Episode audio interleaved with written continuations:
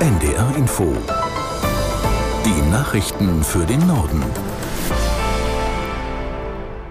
Um 18 Uhr mit Kevin Bieler. Nach den Meldungen folgt eine Unwetterwarnung für Niedersachsen und eine Sturmflutwarnung für die Ostsee. In den Hochwassergebieten in Niedersachsen erschweren neue Niederschläge die Arbeit tausender Einsatzkräfte. Bis Donnerstagnacht soll es laut deutschem Wetterdienst weiter regnen. In der Gemeinde Lilienthal bei Bremen wurden durchweichte Deiche mit Sandsäcken stabilisiert. Die Stadt Oldenburg schützt Anwohner der Hunte mit einem mobilen Deich gegen das Hochwasser. Die Pegelstände des Flusses und seiner Seitenarme steigen weiter, sagte Oldenburgs Oberbürgermeister Krugmann der ARD. Es ist natürlich nicht gut, wenn über so einen langen Zeitraum so viel Druck auf den Deichen lastet. Äh, deshalb versuchen wir auch so viel Wasser wie möglich äh, über die Schöpfwerke und über die Hunte äh, dann in die Weser und in die Nordsee loszuwerden. Das gelingt im Moment ganz gut. Aber solange noch Regen nachkommt, ist es natürlich zu früh, Entwarnung zu geben. Oldenburgs Oberbürgermeister Krugmann. In der libanesischen Hauptstadt Beirut hat es eine Explosion gegeben. Staatsmedien berichten, dass es sich um einen israelischen Drohnenangriff auf ein Büro der Hamas handelte. Dabei sollen vier Menschen getötet worden sein. Unter ihnen soll nach Informationen aus Polizeikreisen ein führender Funktionär der radikal-islamischen Terrororganisation sein. Vom israelischen Militär hieß es dazu, man kommentiere Berichte in ausländischen Medien nicht. Die Hamburger Reederei Hapag-Lloyd wird ihre Schiffe mindestens eine weitere Woche nicht durch den Suezkanal und das Rote Meer fahren lassen. Das Unternehmen teilte mit, man habe entschieden, weiter die Route um das Kap der Guten Hoffnung zu nehmen. Am 9. Januar soll die Situation erneut beurteilt werden. Hintergrund ist die angespannte Sicherheitslage im Roten Meer. In den vergangenen Wochen haben die jemenitischen Husi-Rebellen dort immer wieder internationale Handelsschiffe angegriffen. Bei einem Flugzeugunfall in Japan sind fünf Menschen getötet worden. Eine Passagiermaschine brannte auf dem Flughafen Tokio Haneda komplett aus. Aus Hamburg Bernd Muschborowska. Die Passagiermaschine vom Typ Airbus 350 war kurz nach der Landung offenbar mit einem auf dem Rollfeld stehenden Flugzeug der japanischen Küstenwache zusammengestoßen. An Bord der Passagiermaschine waren nach offiziellen Angaben 379 Menschen, darunter zwölf Besatzungsmitglieder. Sie konnten offenbar alle über Notrutschen rechtzeitig in Sicherheit gebracht werden. Das Kleinflugzeug der Küstenwache vom Typ Bombardier Dash 8 sollte nach Niigata an der japanischen Westküste fliegen, um Hilfsgüter für die vom Erdbeben betroffene Region zu bringen. Der Pilot habe sich retten können, fünf weitere Besatzungsmitglieder seien tot geborgen worden, teilte Japans Premierminister Kishida am Abend in einer Pressekonferenz mit.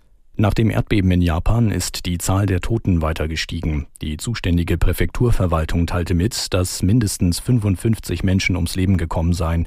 Auch heute kam es im Westen Japans zu Nachbeben. Tausende Menschen sind in Notunterkünfte untergebracht. In den besonders betroffenen Regionen auf der japanischen Insel Honshu sind Rettungskräfte weiter im Einsatz und suchen nach Verschütteten. Viele Ortschaften sind aber noch immer nur schwer zu erreichen. Japans Regierungschef Kishida nannte die Einsätze einen Kampf gegen die Zeit. Zeit. Nach dem verheerenden Brand in einem Freibad in Emden hat die Staatsanwaltschaft Aurich Anklage gegen drei Tatverdächtige erhoben. Ihnen wird unter anderem besonders schwere Brandstiftung zur Last gelegt, wie ein Behördensprecher mitteilte. Den Ermittlern, Ermittlungen zufolge sollen zwei der Tatverdächtigen im vergangenen Juli in das Freibad eingebrochen sein, dort Bargeld gestohlen und ein Feuer gelegt haben. Durch den Großbrand wurde das Badgebäude weitgehend zerstört. Es entstand ein Schaden in Höhe von rund zwei Millionen Euro. Der dritte Tatverdächtige soll Beihilfe geleistet haben. Das waren die Nachrichten. Und hier die angekündigte Unwetter- und Sturmflutwarnung heute und morgen in Niedersachsen verbreitet Dauerregen, im Harz dabei Unwettergefahr durch ergiebigen Dauerregen. Im Laufe des Mittwochs werden in der Kieler Bucht, der Lübecker Bucht und westlich Rügens Wasserstände um ein Meter über dem mittleren Wasserstand erreicht. In Flensburg werden bereits in der Nacht zu Mittwoch Wasserstände bis 1,2 Meter über dem mittleren Wasserstand erwartet. Das ganze Wetter und der Verkehrsservice in wenigen Minuten.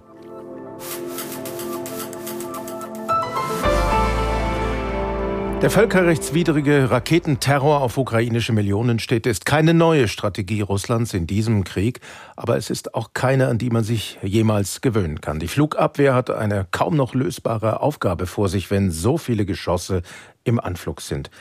In Kiew ist unsere Korrespondentin Andrea Beer zugeschaltet. Guten Abend. Guten Abend. Welchen Schaden haben Marschflugkörper und Drohnen heute im ganzen Land angerichtet? Wie viele Todesopfer sind zu beklagen? Also leider einen ziemlich großen Schaden. Äh, fangen wir mal an mit den Zahlen. Es sind weit über 100 Menschen verletzt äh, worden in Kiew und der Region Kiew, in Kharkiv, in der Stadt im Osten. Ähm, dann ähm, sind äh, bisher fünf Menschen gestorben und es sind zahlreiche Wohngebäude kaputt gegangen. Es sind Verwaltungsgebäude kaputt gegangen. Natürlich immer Straßen, Autos und dann das ganze Hab und Gut von den Menschen. Ich war vor einem Haus vorhin, in das eine Rakete eingeschlagen ist. Also da steht steht man wirklich vor einem schwarz verbrannten äh, Gebäude und sieht den ganzen Müll, der da drin ist, das einfach gerade noch das Leben und der Alltag von Menschen waren. Wie umfangreich war der Angriff militärisch und kann man aus den Zielen äh, ein Muster ablesen? Also ähm, die, äh, der Angriff hat etwa vier Stunden gedauert. Äh, das ist ziemlich lange und ähm, es geht ja schon die ganzen letzten Tage so. Also Präsident Zelensky hat heute mittags äh, gesagt, äh, in den letzten fünf Tagen seien 500 Raketen und Drohnen insgesamt auf die Ukraine abgeschossen worden von russischer Seite aus. Drei Viertel etwa kann man so Pi mal Daumen sagen im Moment so die Angaben der ukrainischen Luftabwehr würden abgeschossen, ähm, aber dennoch fliegen ja auch ähm, herab abfallende Trümmer oder Raketenteile, die können auch groß sein, die können heiß sein. Also das ist auch sehr gefährlich. Die Leute sollten dann auch tunlichst nicht auf die Straße gehen, sondern möglichst in Schutzräumen sein, in der Metro oder wo auch immer. Ähm, ja, die Ziele. Es ist, hat sich auch heute wieder Infrastruktur getroffen, zivile Infrastruktur. Es ist zeitweise der Strom ausgefallen, dann ist die Wasserversorgung betroffen. In Kharkiv hat der Chef der Militärverwaltung gesagt, ist auch Heizung ausgefallen. Ähm, also das sind so grob gesagt die Ziele bzw. Mhm. die Orte, die heute getroffen wurden. Wovon gehen Regierung und Armee der Ukraine aus? Kann Russland die, solche Angriffe dauerhaft fortsetzen oder